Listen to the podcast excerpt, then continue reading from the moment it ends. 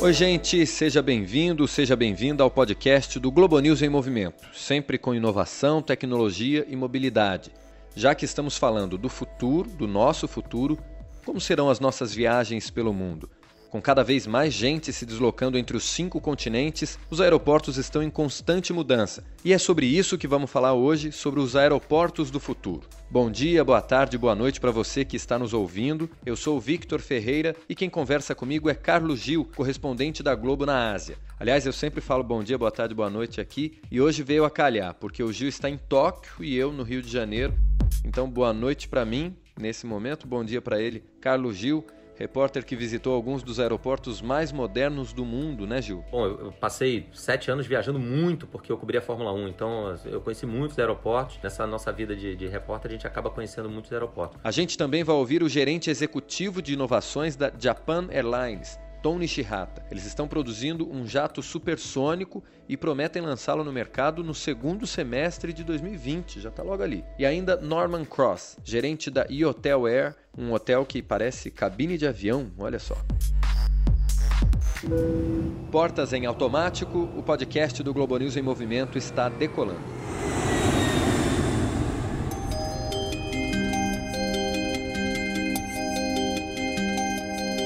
Se a gente somar todos os voos que cada pessoa faz no ano, nós somos mais de 4 bilhões de passageiros voando de um lado para o outro todos os anos. Esse número deve dobrar até 2037, segundo a Associação Internacional de Transporte Aéreo. Temos mais de 40 mil aeroportos em todo o mundo e quem tem medo de avião pode apertar o cinto tranquilo, porque esse vai continuar sendo o meio de transporte mais seguro do mundo.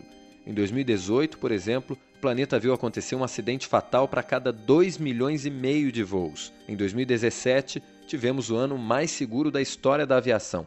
Só 10 acidentes fatais no mundo todo. Daqui a cinco anos, a China deve ultrapassar os Estados Unidos como o maior mercado de aviação no mundo. Por isso, todos os olhos voltados para a Ásia. Lá estão sete dos 10 aeroportos mais modernos do planeta e lá está também Carlos Gil. Por que, que esses aeroportos mais modernos do mundo ficam aí? O que, que torna os aeroportos asiáticos diferentes dos outros aeroportos do mundo? Olha, Vitor, é, acho que basicamente é o volume de passageiros mesmo, né? Porque se nós pegarmos a, a população mundial, é, os dois países mais populosos do mundo ficam na Ásia, né? China e Índia. E a circulação de pessoas é muito grande, especialmente porque a economia chinesa teve um, crescimento espantoso é, nos últimos anos. Então, daqui a pouco, em breve, o, novo aeroporto de Pequim vai ser inaugurado. E o, o, e o antigo, que não é tão antigo assim, né? Ele foi completamente reformado para os Jogos Olímpicos de 2008. Então, é um aeroporto aí que tem 10 anos, mas é, é muito grande, muito eficiente vai continuar funcionando. Então, a, Pequim, a capital da China, vai ter dois super, mega, hiper aeroportos. E Hong Kong também. Hong Kong é, já está com um projeto para 2023 de inaugurar algo semelhante na linha do, do aeroporto de Singapura. A gente vai conversar sobre Singapura daqui a pouquinho, mas é, também com um movimento muito grande. Então, como tem muita gente circulando, é, há uma concorrência muito grande para qual aeroporto vai ser o hub, né? que na linguagem da aviação é aquele local para onde convergem voos de diferentes regiões. É, a Ásia tem uma, uma, disputa por mercado muito grande, então acredito que basicamente por isso é, os aeroportos asiáticos é, são, são tão funcionais e, e eventualmente até luxuosos, né? para realmente fazer com que esses países sejam o centro de convergência de voos é a estratégia de Singapura. A Singapura quer, como está bem no meio da Ásia, ali, Sudeste Asiático, trazer voos que passem a fazer uh, escalas em Singapura, não como destino final obrigatoriamente, mas que passem por Singapura. Voos que venham de outros continentes e parem em Singapura para depois serem distribuídos pela. Exatamente. Pela por exemplo, um mercado é, que Singapura especificamente e Hong Kong disputam muito é o mercado da Oceania. Né? Austrália e Nova Zelândia não são países super populosos Nova Zelândia menos ainda. Mas são populações de muito poder aquisitivo, populações que viajam muito, né? O australiano e o neozelandês, de modo geral, tem esse hábito de viajar, assim como o japonês. Né?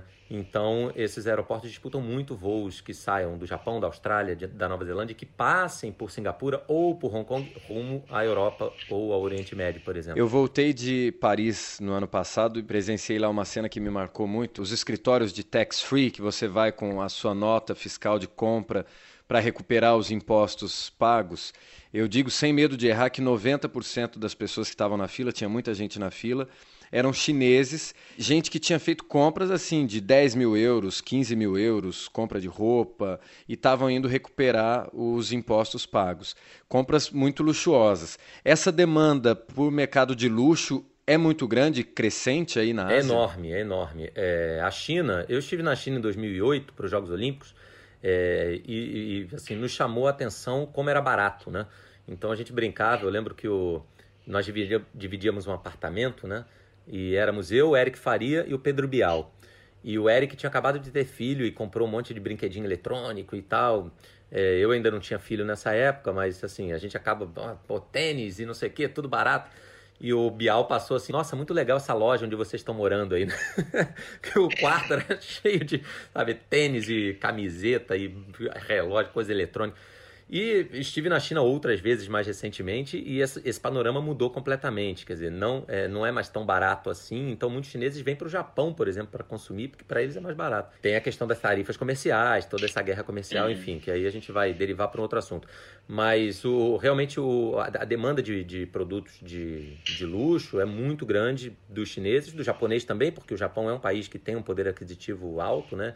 e o, o, hábito assim já muito difundido na sociedade japonesa de, de viajar, né? O japonês viaja muito, então realmente é, existe isso sim e a movimentação desses aeroportos é muito intensa em função disso, né? E essa demanda por luxo também está nos aeroportos. Também, também, porque esse público é, é um público que, que consome, que gosta né, de lojas de grife e que gosta de ver esse conforto ali diante dos seus olhos. Então, o aeroporto de Singapura investiu muito nisso, né? Essa área nova que foi inaugurada recentemente, que eles chamam de joia, né? O Jewel, é, não é uma área de embarque.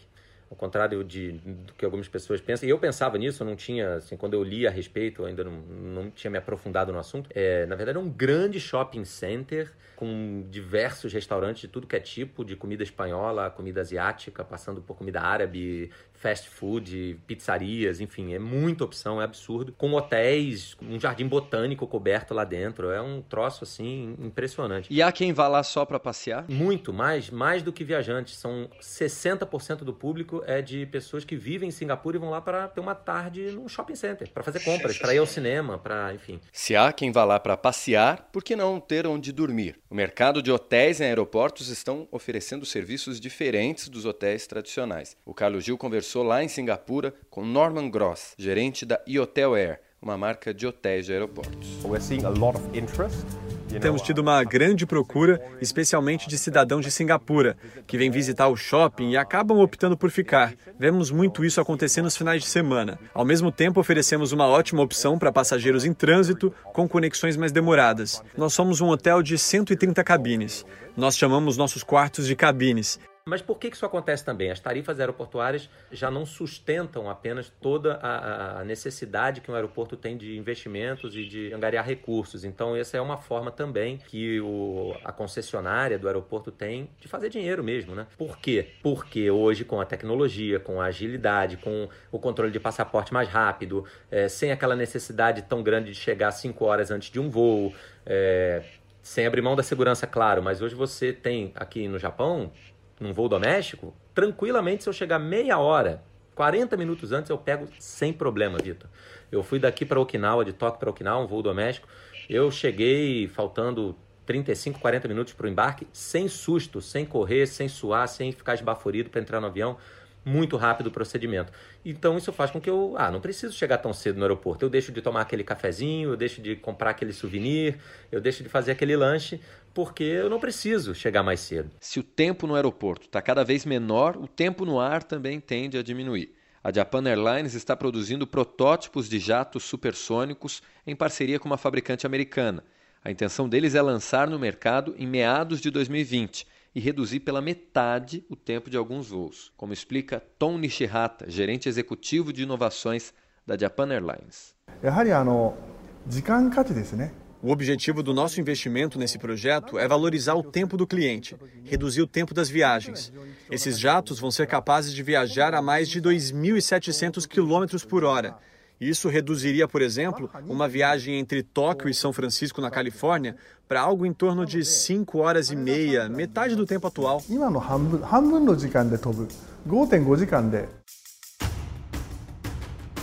Além disso, Singapura, Hong Kong, estou citando esses dois porque a disputa de melhor do mundo nos próximos anos vai ficar entre eles. Hong Kong atualmente não, mas vai ser, porque o próximo aeroporto de Hong Kong também será um absurdo, com uma área que é maior do que essa do Jewel de Singapura para entretenimento. Então Hong Kong e Singapura estão nessa disputa também para o turista ou para o homem de negócios, enfim, que faça escala lá. O cara vai ficar 5 horas, 6 horas, 4 horas no aeroporto. Vamos dar a essa pessoa, a essas pessoas, a oportunidade de de usufruir desse espaço, de comer, de beber, de comprar um, uma lembrança, enfim, de, de, consumir aqui dentro. Essa é a grande disputa mesmo. E o que, que mais te chamou a atenção? O que, que mais te surpreendeu até, assim, em relação aos aeroportos ocidentais? Eu não vou nem dizer os brasileiros, mas os ocidentais. Existe uma, uma preocupação, e é natural que seja assim, nos aeroportos europeus e norte-americanos com a questão da segurança. Depois do 11 de setembro, a história dos aeroportos, do mundo mudou, dos aeroportos mais ainda, porque mudou toda a relação de segurança com o passageiro. Mas aqui você, sem abrir mão da segurança, você tem uma agilidade muito grande. Então isso realmente me chamou a atenção. Existe o controle, claro, muito é, criterioso para o embarque e desembarque, mas sem uma, uma tensão no ar ou uma neurose tão grande assim. Você passa pela segurança, mas é de uma maneira mais rápida, mais ágil e menos tensa. É, nos aeroportos americanos, por exemplo, você sente às vezes até que você é suspeito de algo, né? Sempre tem uma tensão mesmo. Isso é algo que, que pode ser levado para outras partes do mundo e que é interessante você fazer com que a tecnologia tire essa sensação, exatamente como você disse, do passageiro de se, de se sentir suspeito, né? Quanto mais você desenvolve é, técnicas de, da própria abordagem, eu acho que isso faz diferença, porque o, o, o asiático, de modo geral, tem uma abordagem é, mais sutil, não vou dizer mais educada, mas assim, menos agressiva. E a tecnologia de raio-x ou de verificação realmente do que está na bagagem ou do, ou do, seu próprio corpo, né? Quando você tem que tirar o cinto, o relógio, o sapato e tal. Tudo isso pode ser mais ágil e fazer com que você se estresse menos, porque é uma, é uma situação estressante, né? Você já está carregando mala, você tira a mala, esquece que ficou o tablet lá para trás e volta, e tira o casaco quando está no frio é, é tudo muito. E às vezes você está atrasado na correria e o aeroporto é muito. Os aeroportos são muito grandes também, né? Então, às vezes, a tua porta de embarque você tem que caminhar 15 minutos até chegar lá. A tecnologia acaba ajudando nesse processo, fazer com que aquilo não seja é, algo pesado, algo chato. Você vai ter que fazer segurança, não tem jeito. Mas que seja algo menos é, estressante, menos é, pesado né, para o passageiro. No Globo News em Movimento, você testa, usa um equipamento para poder levantar peso, né? Tem um momento que você usa isso no programa. É uma preocupação com os funcionários também do, dos aeroportos. Exatamente. Isso foi algo desenvolvido aqui é, por empresas é, japonesas, né? companhias aéreas japonesas, é, no intuito, na verdade, o Japão é, tem uma carência grande de mão de obra. Né? O Japão é um país que tem a população que está envelhecendo, a taxa de natalidade é muito baixa. Então, eles estão agora, aprovaram recentemente, esse ano, uma lei que, que amplia uh, a possibilidade de que estrangeiros exerçam determinadas funções no mercado de trabalho. É um país ainda fechado para o trabalho uh, estrangeiro e precisa de gente para trabalhar.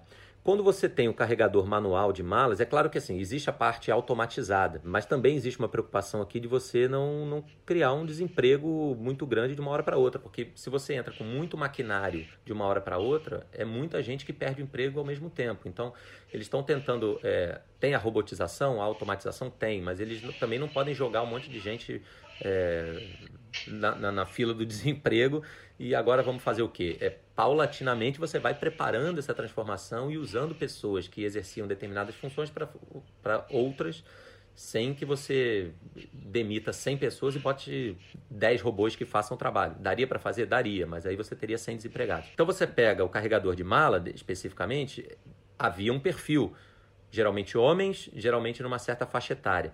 Com esse tipo de aparelho, eu vi é, mulheres até franzinas, é, carregando malas que você, nossa, como é que ela conseguiu carregar esse peso todo? Porque aquele aparelho realmente auxiliou. Você pode dar um emprego, talvez, para um homem ou para uma mulher, é, numa certa faixa etária que talvez essa pessoa não conseguisse realmente fisicamente carregar aquela mala. A preocupação é muito nesse sentido, de você ampliar a possibilidade de contratação de pessoas que possam fazer aquele serviço e não limitar é, essa há uma faixa etária e de gênero, né? Seriam homens de uma faixa etária jovem, os únicos habilitados a fazer aquele tipo de função. Isso é tema até para o nosso episódio de Trabalho do Futuro, muito bom, porque essas mudanças de fato vão, vão acontecer mesmo.